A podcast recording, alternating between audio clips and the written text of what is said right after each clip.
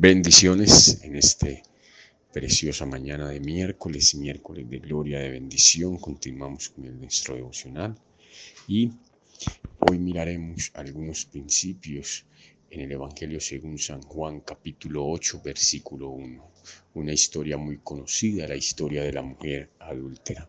Pero este texto comienza diciendo la palabra termina en el último verso del capítulo 7, em, termina diciendo, y cada uno se fue a su casa, pero Jesús se fue al monte. Y comienza inmediatamente en el capítulo 8, verso 1, con la historia de la mujer adúltera.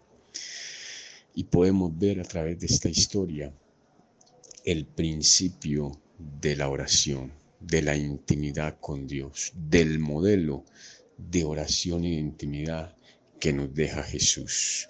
Los discípulos le preguntaron a Jesús, Maestro, enséñanos a orar. Y es tremendo porque los discípulos eran judíos, conocían la Torah y conocían la promesa de un Mesías. Pero estos mismos discípulos le dicen a Jesús, enséñanos a orar, porque ven en Jesús un modelo diferente de lo que es la oración. Ven en Jesús un modelo de comunión, de intimidad y ven el resultado de esa comunión y esa intimidad que causaba en Jesús. Por eso le dicen, Maestro, enséñanos a orar.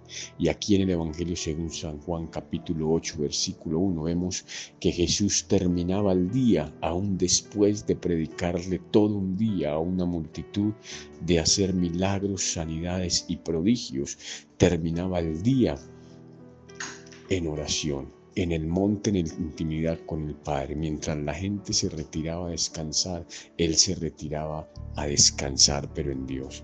Y comenzaba el día en intimidad, también con el Padre. Por eso esa oración traía como fruto, esa intimidad con el Señor traía como fruto Número uno, el discernimiento. La Biblia dice en esta historia que los fariseos fueron por una mujer sorprendida en adulterio para llevarla a Jesús que estaba con toda la multitud predicando el Evangelio de la, reconciliación, del amor y del arrepentimiento para tentarle. Pero dice la Biblia que Jesús conocía el corazón y la intención de estos hombres. La oración, la intimidad con Dios produce discernimiento, produce conocer las intenciones, produce estar avisados. Número dos, dice la palabra que estos hombres tentando a Jesús le decían, esta mujer ha sido sorprendida en el pecado de adulterio y la ley de Moisés manda apedrear tales mujeres. Y eso decía la ley, pero la Biblia dice que Jesús escribiendo con el dedo en tierra, más insistían en preguntarle. Me da a entender que Jesús estaba pensando y no encontraba una respuesta tan sabia como la que dice Jesús. Jesús no se niega lo que dice la ley. Jesús se para y les dice, es cierto, la ley de Moisés dice esto, pero yo les digo a ustedes, ni siquiera les prohíbe que le tiren la piedra. Jesús les dice, el que esté libre de pecado, que lance la primera piedra. La intimidad con Dios, la oración, el estar en lo secreto con Él, no solo nos da discernimiento, sino que también nos da sabiduría. La Biblia dice, no la sabiduría del mundo que es terrenal, diabólica, sino la sabiduría que proviene de Dios y de su Santo Espíritu, para saber qué hablar, para saber cómo actuar aún en los momentos más críticos. Jesús estaba siendo tentado y estaba bajo presión en un momento en que estaba predicando el Evangelio del amor y el arrepentimiento. Pero Jesús dice, el que esté libre de pecado, lance la primera piedra. La Biblia dice que cada uno, desde el más pequeño hasta el más anciano, se sintió acusado por su conciencia y fueron tirando su piedra.